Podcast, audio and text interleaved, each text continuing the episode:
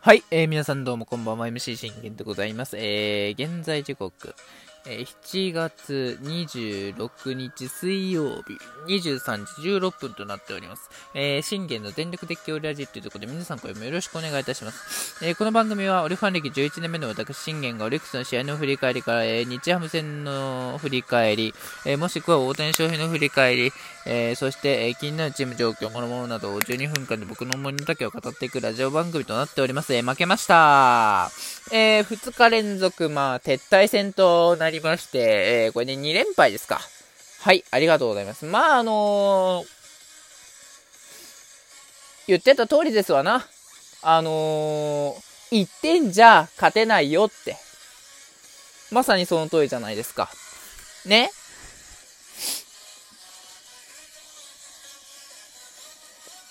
そしてあとね、どれだけチャンスをね、得て、どれだけチャンスを、あの、物消ししていくのか。ね、僕にはね、もうあの、全くもってわからなかったですね。うん。まあ、あのー、昨日は、本当に完璧なね、あの、有原、こう、完璧に近い有原にね、あのー、完封されて、ああ、もう今日はもうしゃあないな、つって。もう、な、何の文句もなくね、あの、乾杯しましたけど、別に、今日の乾杯って、あのー、じゃあ、対戦相手のスチュアートが完璧だったのかって話になってくるじゃないですか。うん、ね、先制してますからね。まあ、1点だけですけれども。うん。ね、他、ね、あの、結構チャンスいっぱいありました、打線陣。ね。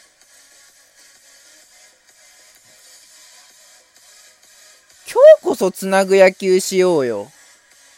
っていうのは思ったんですけど。うん。でもやっぱね、一発で決めきるって本当大事ですよ。ね、だって今日宮城くんが浴びたね、この 5, 5失点、全部ホームランなんだもん。全部ホームランですよ。ね。先生、ね。じゃあ順番に見ていきましょうか。順番に見ていくとですね、まあ、初回ね、宮城くん、まあ、今宮にはツーベース許したんですけれども、近藤柳田とギータとしっかり抑えきってスリーアウト、まあ、むえー、まあ、被安打1ながら無失点。で、えー、この裏ですね、茶野くんがアウトになるんですけども、宗くんから宗くん、中川くんとしっかり繋いで、えー、セデーニュくんがレフトへのタイムリーで決めきる。これで先制ということで、ここでね、僕、セデーニュ君にスリーラン求めたかったんですよ。やっぱ決めきるっていうのは、一発で決めきるっていうのは、ソロじゃ、あの、シングルじゃないじゃないですか。このタイムリーってシングルじゃないですか。一人しか帰れないじゃないですか。ねえタイムリーツーベースとか、タイムリースリーベースとかなってくると、あのね、帰ってこれますけど、2人。で、ここで2点がつきますけど、一番手っ取り早い方法っていうのは、ここでセデーニョ君が、あの、満塁ホームラン打つことですよ。ね？なんで今日に限ってできないんだっていうのは僕思ったんですけどね。まあ言っても問いましたけど。だから本来はここ、僕はセデーニュ君に満塁ホームランを求めたかったんです。まあ満塁ではないか。あ、スリーランですね。スリーランホームランを求めたかったんですよ、僕は。僕はね。うん。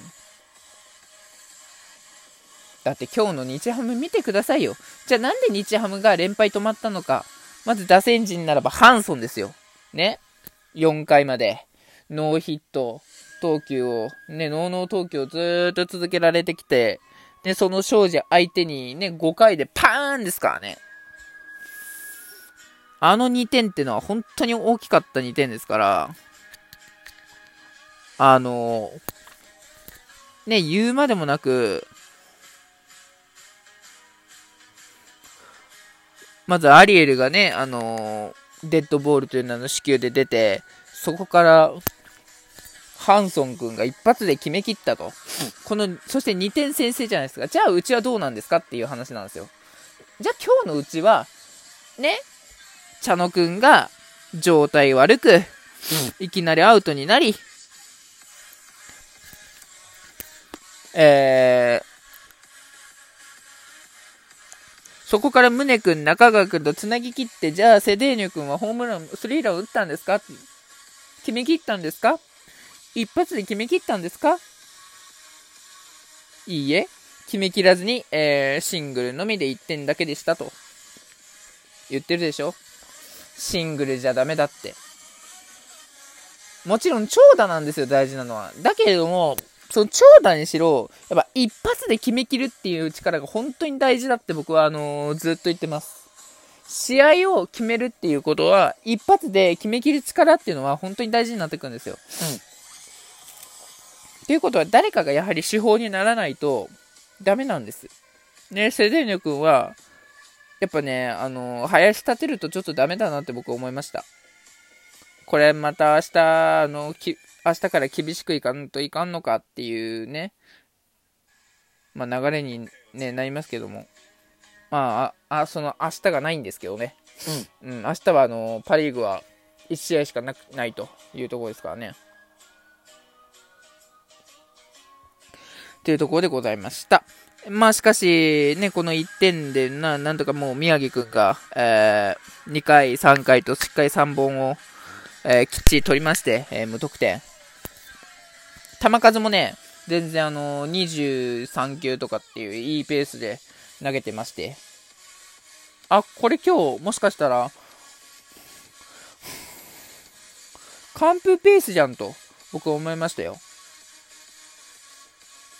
まあ、ただね、完封ペースなのは良かったんですけど、やっぱ1点では、どの道ね、厳しいとは思っていました。それは4回に起きました。見てください。ノーアウトからいきなり今宮に同点ホームラン。はい、これでもう、宮城くんの勝ち消えました。まあ、なんとかね、ここは、あのー、後続をね、切って落としたんですけども、まあ、甘く入りましたよね。これ、リプレイね、あの、見ていただいてわかると思うんですけど、5球目、っていうか、これ全部ストレートなんですよ。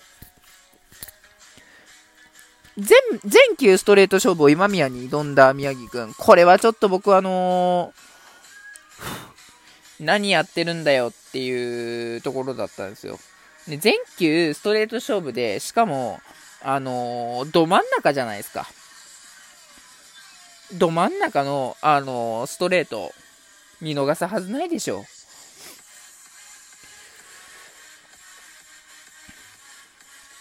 そらホームラン確信するでしょうよ。誰が見ても。しかも甘く入ってね。ここからちょっとね、もう嫌な流れは、えー、起きました。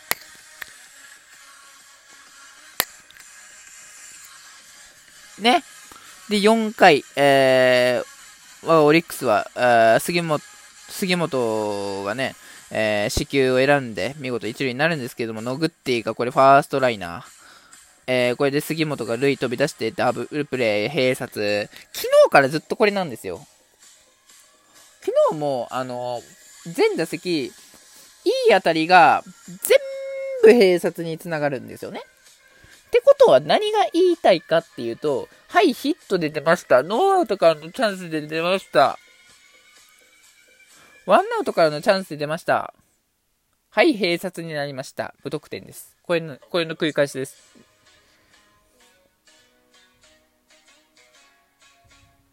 ね、ほんと、閉殺っていうのは、あの、良くないんですよ。流れとして。良くないけれども、まあ、飛んでしまう方向が、やっぱ悪悪いと仕方がないよっていうところになってくるので、どうあがいてもここは、あの、なんとかこう、閉殺をね、取られないように、もう、繋いでいくしかないんです。だけれども、やっぱ一発で決めきる力っていうのが本当大事だよねっていう話なんですよね。うん。はい。ということで、だって見てくださいよ。ここも、こね、初回これセデーニョ君が決めきれなかったせいですよっていうところでね、せっかくワンアウトからチャンス得たのに、これセデーニョ君のシングルだけだったから、ね、ダメだったんですよ。これセデーニョ君が、あのー、正直ね、これ、茶野くんも出てて、セデーニョ君が満塁弾決めきってるとか、あと、これスリーラン決めきってたら、ワンチャン立ち直りましたよ、宮城くん。まあ、平井がね、案の定声をかけに行くのが本当に遅いのがね、もう物語ってましたし、な、なんせもうあの、宮城くんも、あの、5回一気に崩れましたね。あの、栗原三振で倒した後、増田に、増田陸に対して死球選んで、三森ヒットからの回に勝ち越しスリーラン。はい、4対1。もうこっから、あの完全に崩れましたね。まあ、なんとか後続を抑えてっていうところではあったんですけども、さあ、続いて、ね、えー、ここで5回からの、ね、これ、また2アウトから宗君が、ね、チャンスで出ても、中川君サードゴロ。結局だから、チャンスを生かせれないんですよ。そのチャンス生かせれないから結局決めきれないんでしょって。ね、と、特にその宗君も、杉本も、君らはさ、引っ張る、